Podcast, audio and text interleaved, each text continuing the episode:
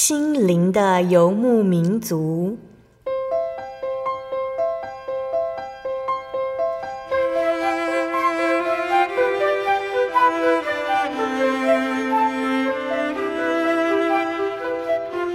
在这个谁都不管谁的后现代社会里，每个人的心灵都是游牧民族。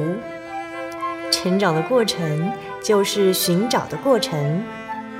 每一颗漂泊的心灵，其实都在寻找生命的绿洲。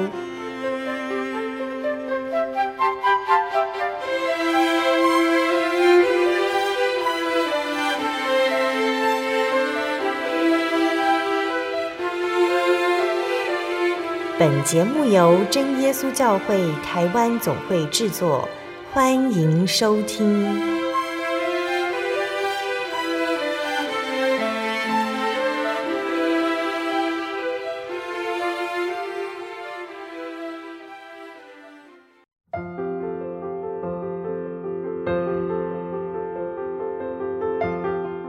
亚！所有在空中的听众朋友们，大家平安，欢迎收听今天的心灵的游牧民族。我是贝贝，大家这个星期过得愉快吗？在节目开始之前，贝贝想和听众朋友们分享一段圣经经节，是记载在圣经新约的腓立比书四章六到七节。应当一无挂虑，只要凡事借着祷告。祈求和感谢，将你们所要的告诉神。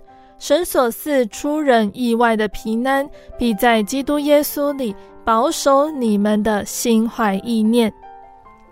亲爱的听众朋友们，我们有没有想过神有多大呢？我们可以想象哦，我们刚养的一只小狗，它必须出门活动，我们会直接放它出门，让它自己四处跑吗？一定不会，我们一定会替他拴上狗链，带他出门，就是让他在有篱笆的院子里活动，确保安全。如果我们让他待在有篱笆的院子里，他就能够自由奔跑、嬉戏，甚至睡觉，绝对没有危险。神所应允我们的平安，就像这样。当神保守我们在他的平安之中。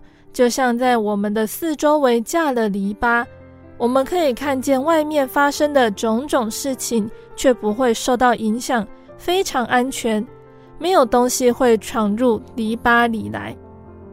神一直在保护我们，我们无需担心。那在今天的经文中呢，神承诺赐给我们出人意外的平安。这里的出人意外，意思是神的平安比我们在现实世界遇到的一切都要伟大和刚强。如果我们时常感到担心害怕，现在就可以放下烦忧，因为耶稣会帮助我们。我们只要祷告，并且祈求耶稣帮助我们不再烦忧，赐给我们来自他的平安。所以，我们可以这样子向耶稣祷告：亲爱的主，请帮助我不要烦忧，因着你的保护，我学习交托，让我得以安稳入睡。我知道你正看顾着我，也知道一切都在你的掌握中。愿我交托顺服于你。阿门。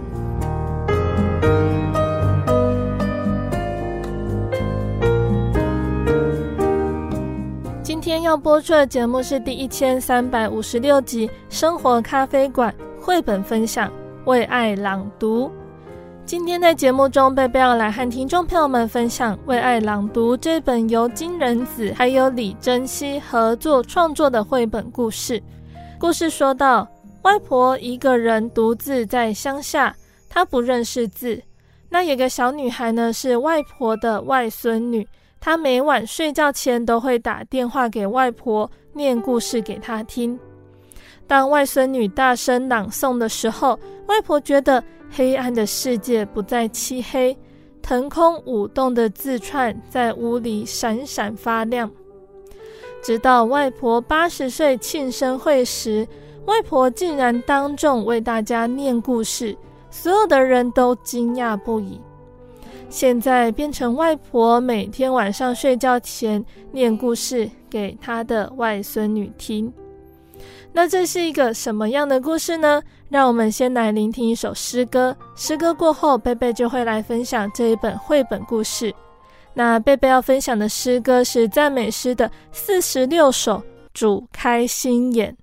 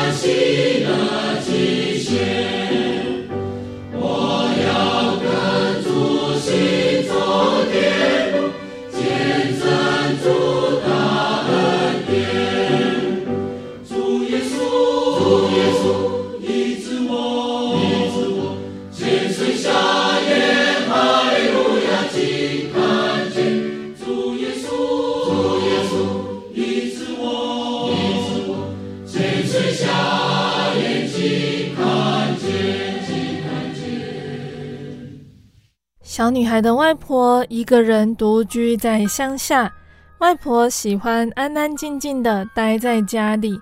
如果她能到老人亭去和其他的老奶奶们聊聊天，那该有多好啊！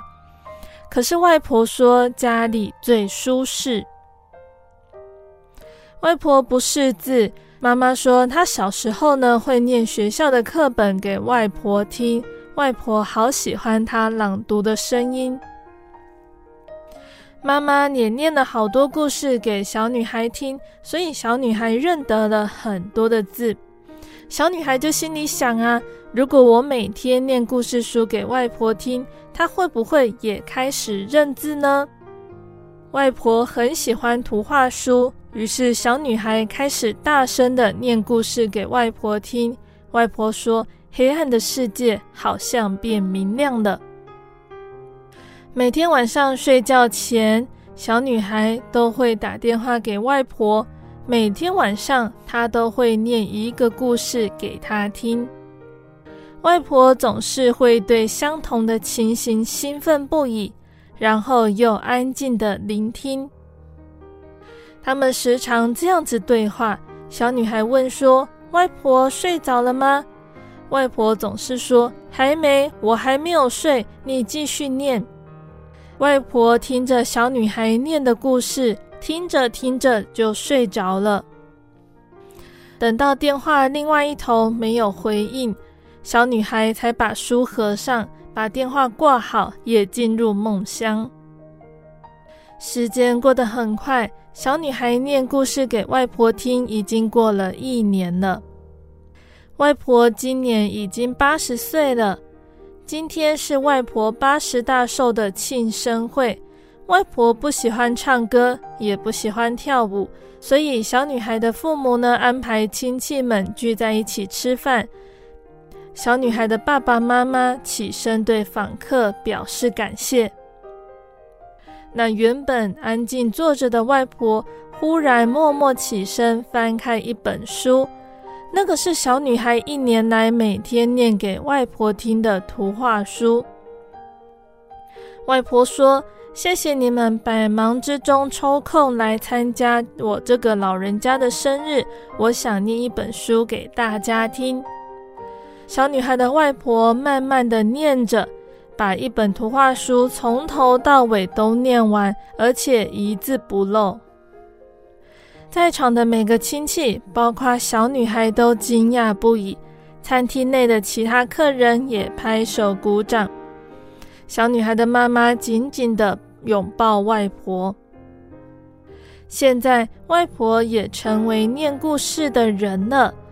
外婆每天晚上打电话给小女孩，念故事给她听。小女孩常常在外婆念的故事中沉沉的睡着了。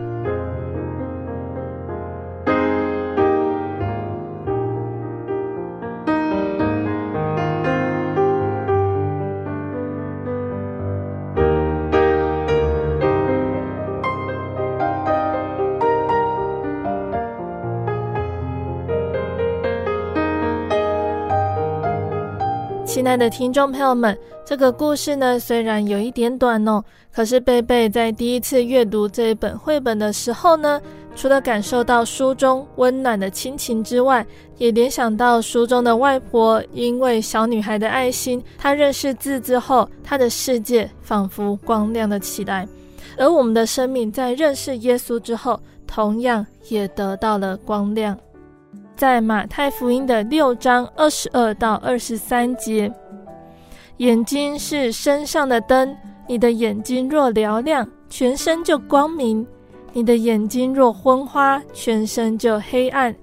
你里头的光若黑暗了，那黑暗是何等的大呢？金姐说到，你的眼睛若瞭亮，就必全身光明；眼睛若昏花，就全身黑暗。这里说到，我们心中的眼睛若是明亮，就可以引导我们远离罪恶，趋近善道，得着平安和生命。所以，我们应当求神将那四人智慧和启示的灵赐给我们，使我们真知道他，并且照亮心中的眼睛。通常在夜里照路的是灯，同样引导人行走的不是手，不是脚，却是眼睛。在路加福音有一个相似的经节说道：“所以你要省察，恐怕你里头的光或者黑暗了。若是你全身光明，毫无黑暗，就必全然光明，如同灯的明光照亮你。”那这一段呢，是指着心眼说的。心眼既然黑暗，就无法分辨是非善恶。如果贪财，便使心眼黑暗。就为得财而不择手段了。那我们有时候会听到基督徒对于事物的看法，往往和非基督徒的人看法不同。那是因为基督徒有属灵的生命，他的心眼被打开了。耶稣来到世间，就是要开世人的心眼。凡被主拯救的，应该已经打开了心眼，就要向主购买眼药。保罗呢，他也曾经为信徒代祷，求主开启心眼。一个人如果心眼被打开了，成为属灵的人，那么他对世间种种的事物要看得正确无误。那在圣经中呢，有几个属灵的人物，他们对事物的看法就非常正确了，值得我们去了解还有学习。像是第一个亚伯拉罕还有罗德，他们对于迦南地的看法。亚伯拉罕他留在迦南地，他把这个地方看作福地，这是他心眼打开的证据。那罗德却相反，他选择了看起来很美好却罪恶满盈的索多玛还有俄摩拉居住。那还有我们曾经讲到的加勒还有约书亚，他们两个人呢，跟随其他十个人去窥探迦南地之后，他们对迦南地的见解和其他十个人不一样。我们应该以迦勒还有约书亚的见解为正确的。再来还有提到的是摩西，摩西把埃及王的财宝还有享乐看作短暂无常的，宁愿与神的百姓共苦，以进入迦南地为胜利。那还有我们刚刚说到的保罗，保罗他看世界的眼光也和摩西一样哦。摩西和保罗他们两个人都是放弃世间的享福，甘心为跟从主而吃苦，并且能够贯彻始终。他们的心眼是明亮的，属灵的我们也应该要有这样子的心眼。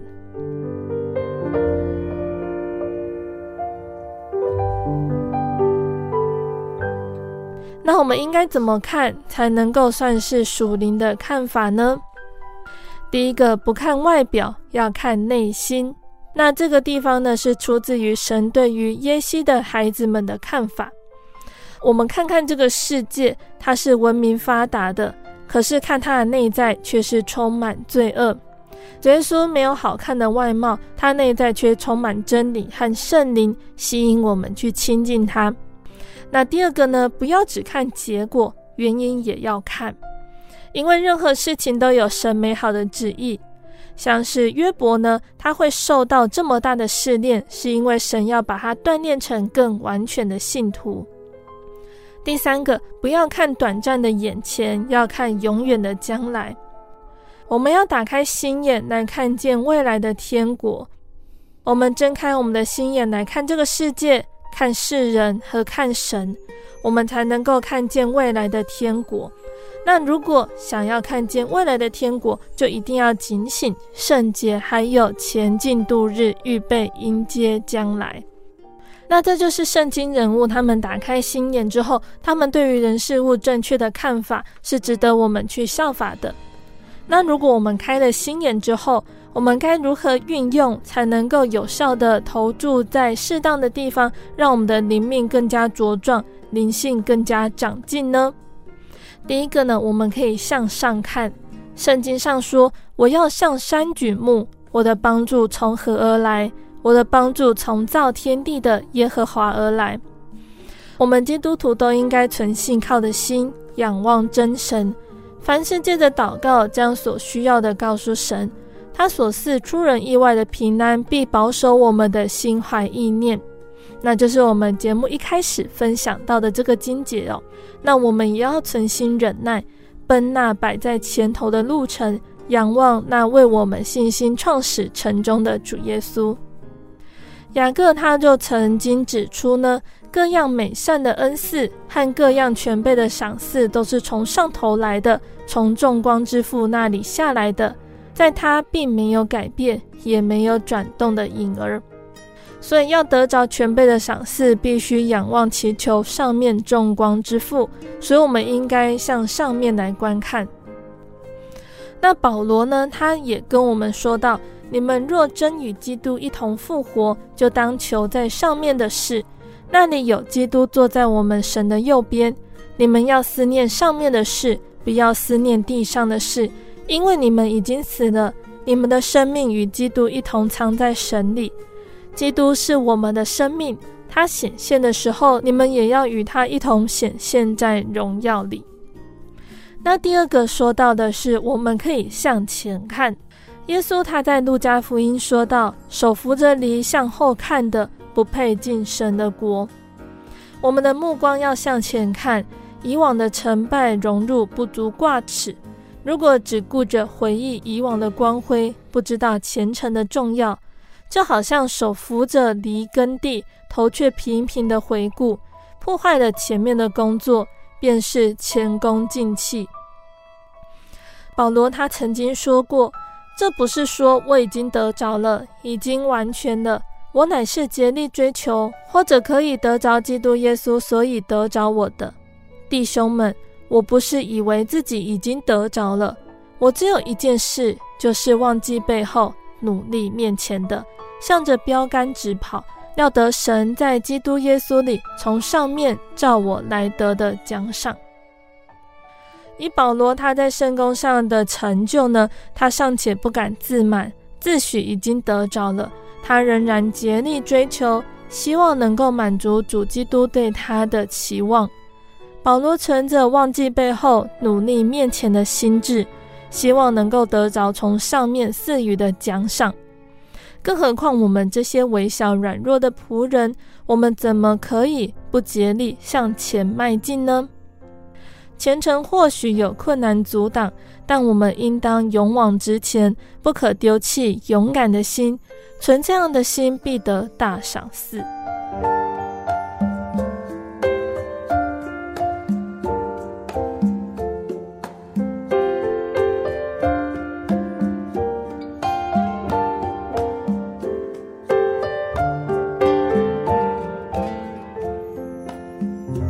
三个呢，我们要看看我们的内心。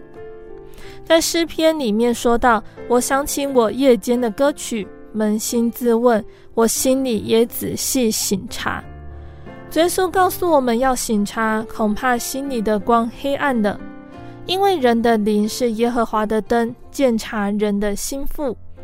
所以，我们心眼要向内查看，自身时常警醒。仇敌呢，常常会利用隐藏在我们内心的情欲，引诱人陷在罪里。因为私欲怀了胎，就生出罪来；罪既长成，就生出死来。那这是何等危险的结果！那圣灵呢，就向我们提出警告说：所以应当回想你是从哪里堕落的，并要悔改，行起初所行的事。你若不悔改，我就临到你那里，把你的灯台从原处挪去。我们应当向内省察自己，如果有任何的过犯，就要及早悔改。我们也要小心省察自己的信心是否失落，因为我们是因信称义，靠神的救恩得救的，我们的信心绝对不能够失落。得救在乎盼望，必须忍耐等候。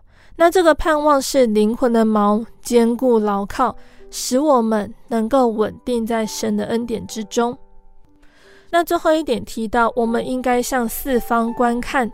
耶稣吩咐门徒说：“你们往普天下去，传福音给万民听。”又说：“圣灵降临在你们身上，你们就必得着能力，并要在耶路撒冷、犹太全地和撒玛利亚，直到地极，做我的见证。”耶稣已经将重责大任交托我们，我们是神手中磨亮的剑，必要飞行四方，传扬救恩。亚伯拉罕当时和罗得分离之后，耶和华就对亚伯拉罕说：“从你所在的地方，你举目向东西南北观看，凡你所看见的一切地，我都要赐给你和你的后裔，直到永远。你起来。”纵横走遍这地，因为我必把这地赐给你。所以，我们只管举目向四方观看，凡目光所及之地，神都赐给我们。我们要开拓圣工领域，增添国民，扩张四境，使神得着荣耀。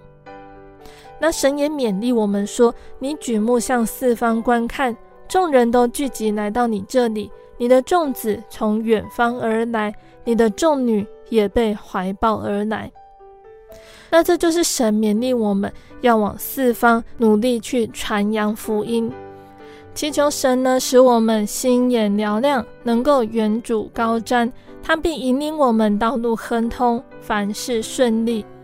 神的话是我们脚前的灯，路上的光，我们必不会在黑暗中跌倒。Música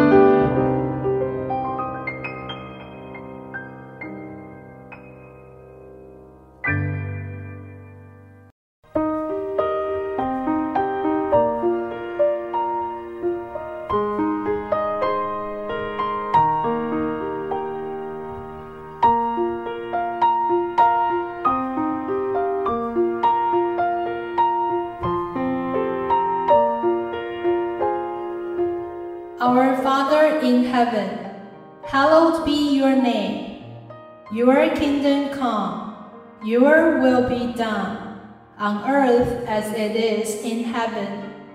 Give us today our daily bread. Forgive us our debts, as we also have forgiven our debtors. And lead us not into temptation, but deliver us from the evil one. For yours is the kingdom and the power and the glory forever. Amen.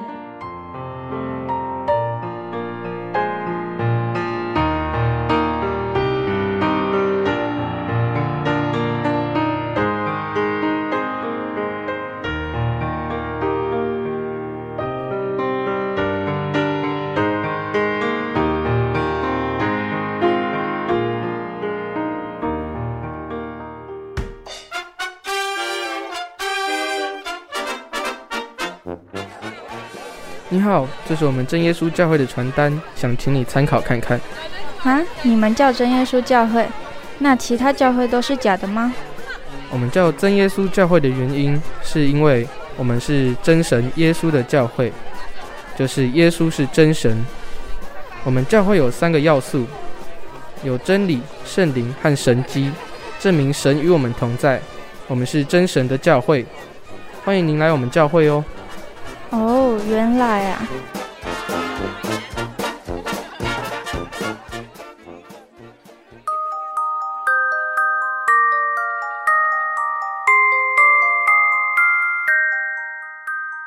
真耶稣教会邀请您每周六早上十点及下午两点，到附近的真耶稣教会，与我们一同参加安息日聚会，一起查考圣经真理，同享神的恩典。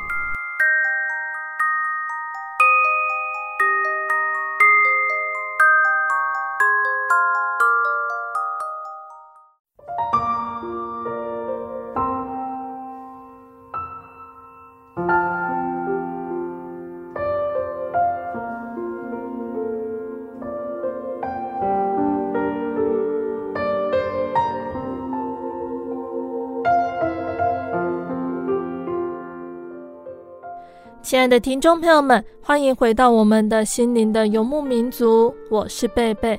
今天播出的节目是第一千三百五十六集《生活咖啡馆》绘本分享《为爱朗读》。节目的上半段，贝贝和听众朋友们分享了一本叫做《为爱朗读》的绘本故事。那在圣经说到我，我们从前也是无知、悖逆、受迷惑，服侍各样私欲和厌乐。常存恶毒、嫉妒的心，是可恨的，又是彼此相恨的。但到了神，我们救主的恩慈和他向人所施的慈爱显明的时候，他便救了我们，并不是因我们自己所行的义，乃是照他的怜悯，借着重生的喜和圣灵的更新。当我们得到神的恩典之后，心眼打开了，生命也随之更新呢。所以，当我们有机会可以认识耶稣的时候，我们就要来亲近他。节目的上半段，贝贝还要继续来和大家分享圣经故事，欢迎听众朋友们继续收听节目哦。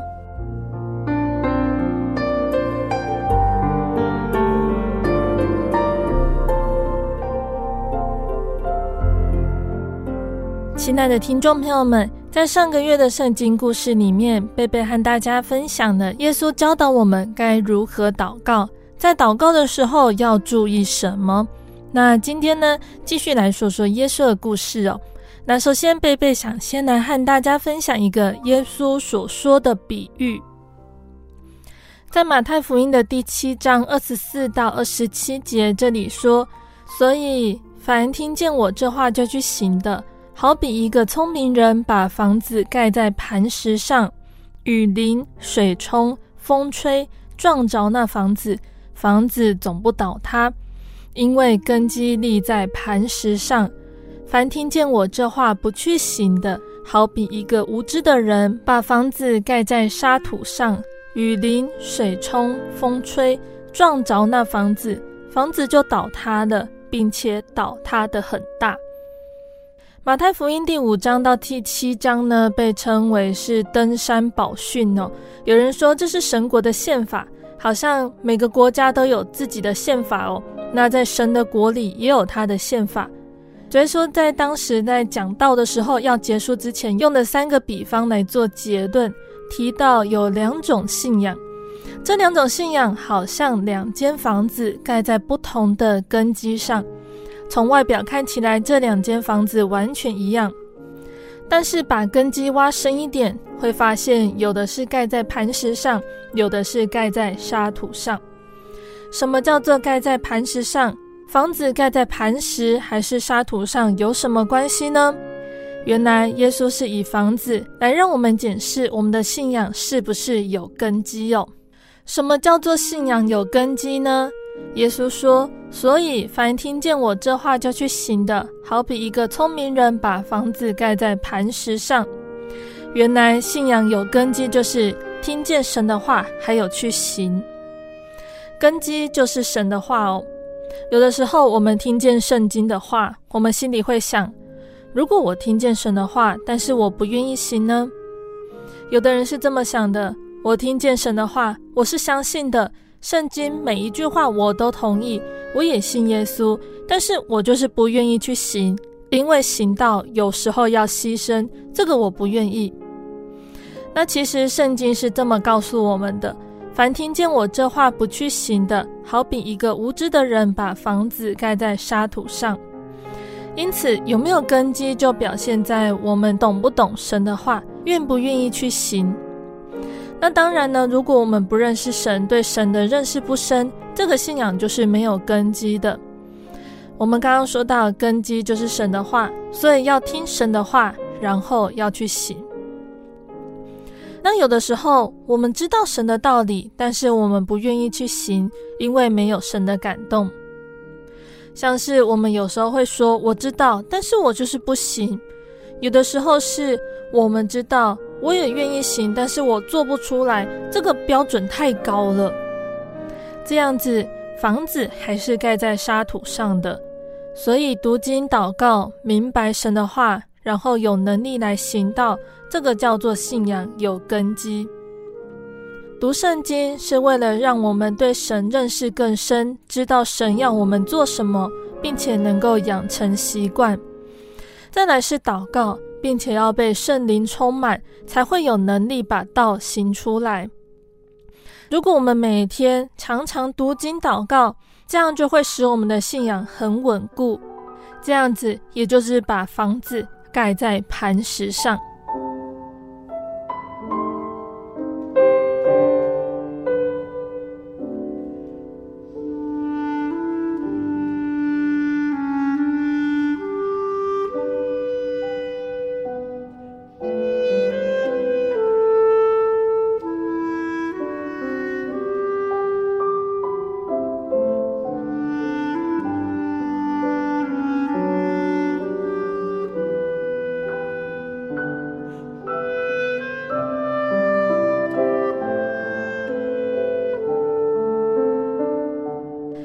再来呢？我们要说到的是耶稣他所行的一个神迹。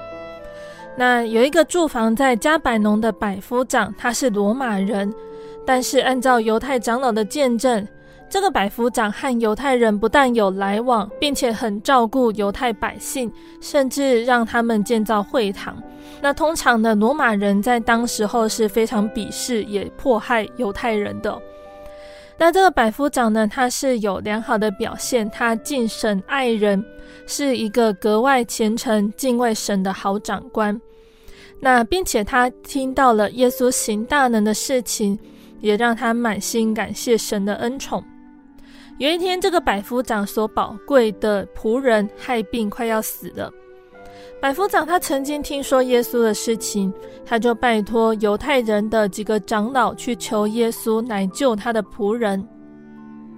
那这些长老就去了，到了耶稣那里，就切切地跟耶稣说：“你给他行这事，是他所配得的，因为他爱我们的百姓，给我们建造会堂。”于是耶稣就和他们同去，离那家不远。百夫长又拜托几个朋友去见耶稣。那这个百夫长十分敬畏耶稣，他认为请耶稣帮他做事情，应该是要恭谦有礼，不要劳动他，到舍下是更不敢当哦。那他也自以为他不配去见耶稣，他觉得只要主说一句话，他的仆人就会好了。那百夫长呢，他这个职位呢，其实是有他的实权哦。无论上阵指挥或者是住房理事，他都有权来做这些事情。但是百夫长深信耶稣医病的权能胜过他驾驭士兵，并且人的权柄不能高过神的权柄。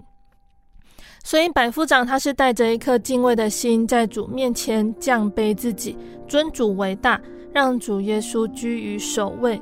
他并没有骄傲，命令耶稣来。他是用不敢当的虔诚态度来恳求耶稣，恭听主耶稣珍贵的一句话。耶稣听见这样子的话，就非常的稀奇，转身对跟随他的众人说：“我告诉你们，这么大的信心，就是在以色列中，我也没有见过。”那耶稣讲完这话，那等到百夫长拜托的那个朋友回到百夫长的家里，他就看见那个仆人已经好了。百夫长听过耶稣讲道以及行神迹的事情，他深深相信主耶稣话语的能力，只要借着他的一句话，就必得大能力医好他的仆人，因此蒙受了耶稣的奖赏哦。可见呢，百夫长真诚积极的态度，还有确实无疑的信心是成正比的。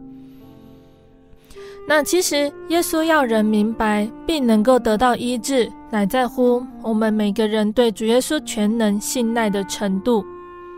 耶稣他只要见到有如此信心，必行神迹，以彰显他的荣耀来。可是呢，在以色列中很少有人拿得出这样子的信心，也让耶稣不由得感慨。那对于信心，耶稣是这么说的：“我实在告诉你们。”你们若有信心，像一粒芥菜种，就是对这座山说：“你从这边挪到那边，它也必挪去，并且你们没有一件不能做的事情。”可见信心就是彰显神能力的动力，可以移山、治病、赶鬼、叫死人复活，使无变为有。那鉴于此呢，我们身为耶稣的门徒，更应当仰望神的应许。总没有因不信心里起疑惑，反倒因为信心里得坚固，将荣耀归给神，并且满心相信神所应许的必能做成。圣经上还有说，在人所不能的事，在神凡事都能。这位虔诚慕道的百夫长呢，他虽然是一位外邦人的官，有权有势，却能够降卑投靠主。他平常也喜欢听主耶稣讲道，深信出于神的话，没有一句不带能力的。百夫长只凭信心，不凭眼见，自认为只要主耶稣吩咐一句话，宝贵的仆人必然痊愈。那这一则令人惊讶的神迹呢，乃是出于祈求的人对于主的话完全相信。我们如果听从神的话，就是主今日所吩咐的，就必蒙福。所以，亲爱的听众朋友们，我们可以想想，我们对神的信心又是怎么样呢？面对诡计多端的恶鬼，或者是险恶的环境，唯有求主加添信心，禁食祷告，用坚固的信心来抵挡它。穿戴神所赐的全副军装，就能够抵挡魔鬼的诡计。又拿着信德当作盾牌，可以灭尽那恶者一切的火箭。所以要站稳了，用真理当作带子束腰，又用平安的福音当作预备走路的鞋穿在脚上，并戴上救恩的头盔，拿着圣灵的宝剑，就是神的道，为道打美好的仗，持定永生。那这是记载在提摩太前书六章十二节的地方。那也是告诉我们说，我们因着对耶稣的相信，我们就能够刚强起来，来为他打美好的仗。那我们感谢神的光照，让我们借着圣经明白信耶稣的好处。圣经上说，信主的人有平安。信是神给人最简单的救法，也就是人对神最基本的态度。信是到神前最近的路。爱是认识神最短的路，所以神的爱与人的信是人神之间唯一联系的方法，才能够达到人神合一的佳美境界，散发出神爱世人的璀璨光芒。人只要有信心，长存心中有神，目中有人，就必看见荣神益人的好光景。约翰福音的十一章四十节告诉我们。你若信，就必看见神的荣耀。神要我们坚定信心，依靠他，仰望他，只因有神的话是我们唯一的凭据。主的话一说出来，句句带有能力。那很感谢神哦，出于神的话，没有一句不带能力的。只要亲近神，神就必亲近我们。互相亲近，才能够达到神面前享受主里面的平安。所以，亲爱的听众朋友们，我们务要常常聚会、听到、查考圣经、追求真理，用各样的智慧将基督的道理丰丰富富的存在心里，在至圣的真道上造就自己，靠着真理的圣灵祷告，保守自己常在神的爱中，仰望我们主耶稣基督的怜悯，直到永生。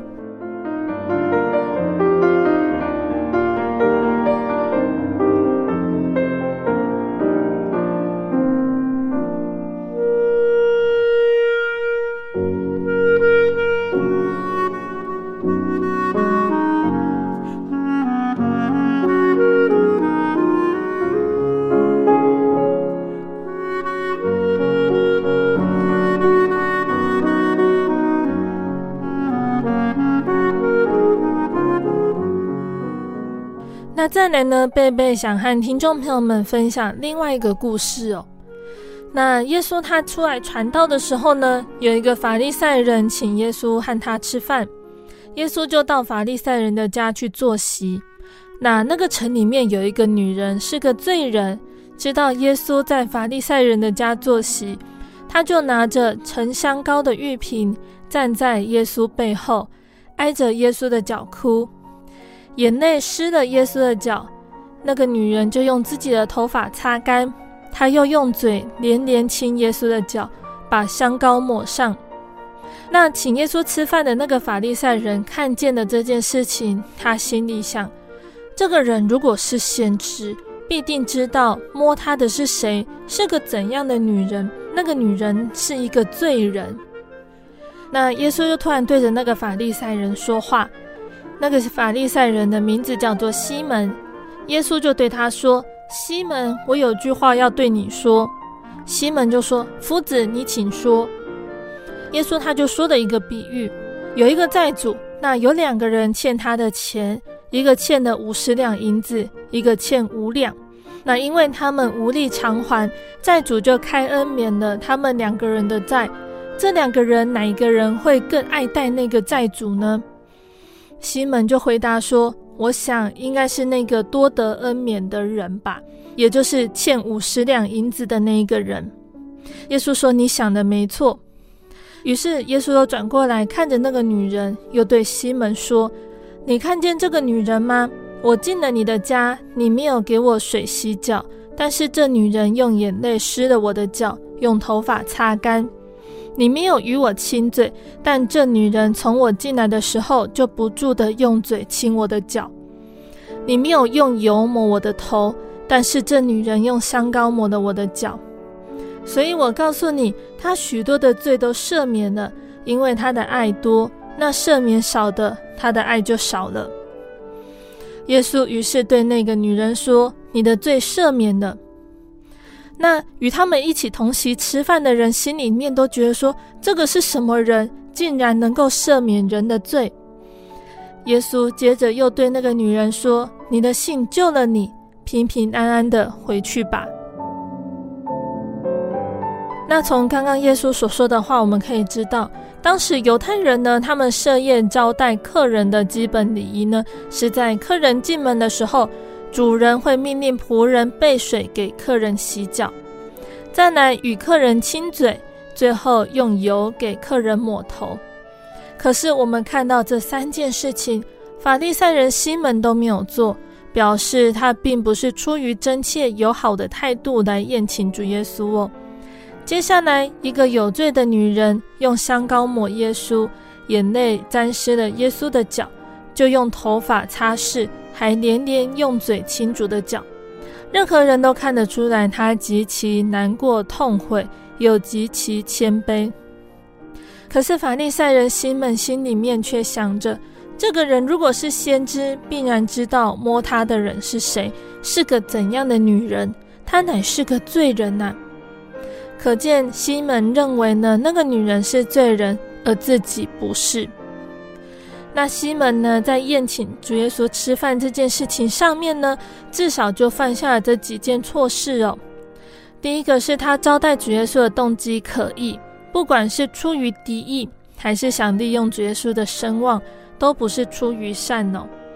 第二个是他怠慢神，不认识自尊的主。第三，他批判自命清高，骄傲不知谦卑。第四，他怀疑试探主的全能。西门他不是没有罪，乃是没有觉悟到自己的罪。一般人呢，揭露别人的短处，动机无非是要显出自我的优越感。就是差劲的是他，我比他好太多了，这样子的想法。那第二个呢，也就是想要使他人站立不住，就好像我们说好事无人知，坏事传千里这样子的想法。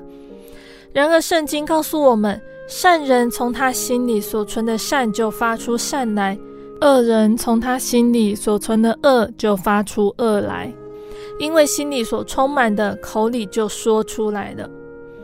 神不是可以欺哄的，人即便是心里想的，都难逃神的鉴察。由此看来，谁是罪人呢？从刚刚的故事，还有耶稣所说的比喻里面，我们都是罪人。但是感谢神，他是何等的慈爱，他的意念是何等的高深。他若显露我们，乃是为了拯救我们，坚立我们。因为罪在哪里显多，恩典就在那里显多了。真正敬畏神的人，不会自以为是的判定是非，乃是凡事仰望基督，以他的心意为依归。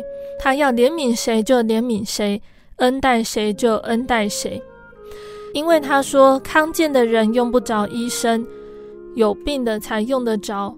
我来本不是招义人，乃是招罪人。我们知道社会的罪恶有法律来规范约束。不是罪大恶极的人，自然就不会被抓起来。可是以神的标准来看，即使受洗了，在言行、心灵如果没有像神一样圣洁完全，他就是有罪。与神的关系仍然会受到罪的影响，信心也常常会随着环境还有所遇到的情况而软弱，甚至信心消极了，不再重视天国的名分。还好，耶稣他是罪人的朋友。他亲近罪人，不是轻视软弱的人。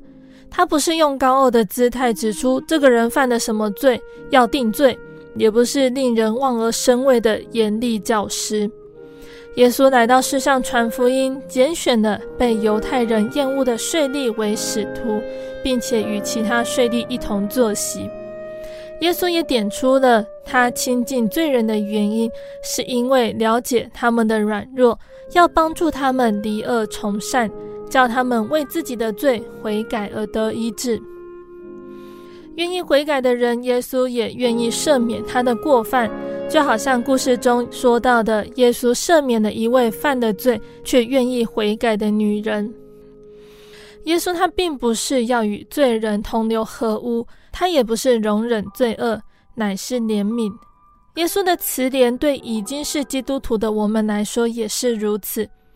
每当我们得罪神的时候，要求告主向他悔改，无论管教、怜悯，都能够让我们再次回想起主耶稣的这份救恩，我们就会明白，其实耶稣他一直期盼我们能够依靠他，再次坚强起来。在罗马书的五章六到八节这里说。因我们还软弱的时候，基督就按所定的日期为罪人死。为义人死是少有的，为人人死或者有敢做的，唯有基督在我们还做罪人的时候为我们死。神的爱就在此向我们显明了。罪人是人人所厌恶、所唾弃的，但是慈爱的主却要做他们的好朋友，爱他们，并救赎他们脱离死亡。我们是不是意识到我们自己的罪呢？我们是否愿意真诚的与主相交呢？耶稣是罪人的朋友，也是我们的朋友。只要人肯谦卑来到主前，切实悔改，他必施恩拯救一切相信的人。而我们也要依靠真理和圣灵的帮助，保守圣洁的身心，做一个新造的完全人。愿一切荣耀归于怜悯人的主，恩惠平安归于悔改信靠他的人。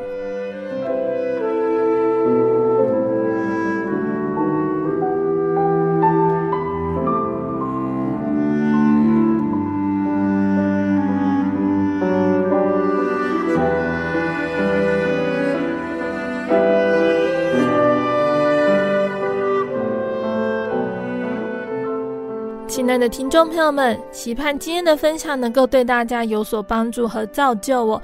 那我们大家有空呢，可以先阅读圣经，再来聆听贝贝的分享。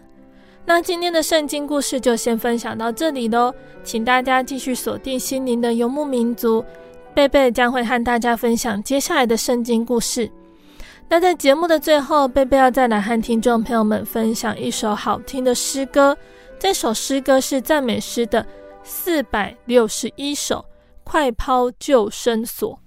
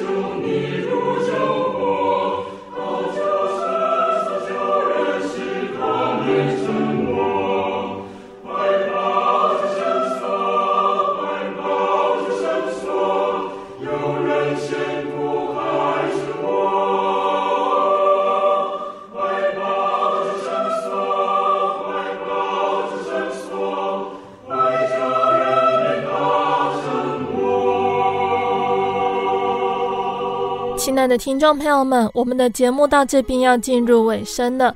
如果喜欢今天的节目，欢迎来信索取节目 CD。如果想要更了解真耶稣教会和圣经道理，欢迎来信索取圣经函授课程。来信都请寄到台中邮政六十六支二十一号信箱，台中邮政六十六支二十一号信箱，或是传真零四。二二四三六九六八零四二二四三六九六八，我们更欢迎听众朋友们亲自来到真耶稣教会参加聚会，或者是收听收看真耶稣教会的线上直播，一起共享主耶稣的恩典。想聆听更多心灵游牧民族的节目，欢迎上网搜寻喜信网络家庭，收听线上广播。那使用智慧型手机安卓系统的朋友，也可以下载我们的 App 来收听。大家也可以在 Podcast 平台上来收听我们的节目哦。最后，谢谢你收听今天的节目，我是贝贝，我们下个星期再见哦。我的心是一只鸟，飞行介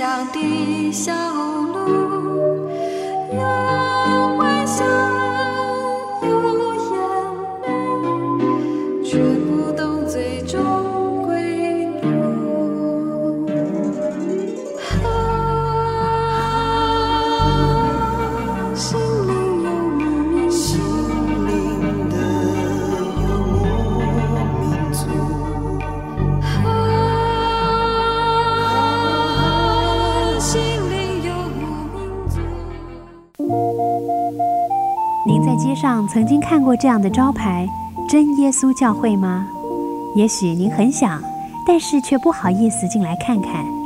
其实我们真的非常欢迎您。下次当您在路过真耶稣教会时，欢迎您进来与我们同享神的恩典。真耶稣教会，台中邮政六十六至二十一信箱，欢迎来信，愿您平安。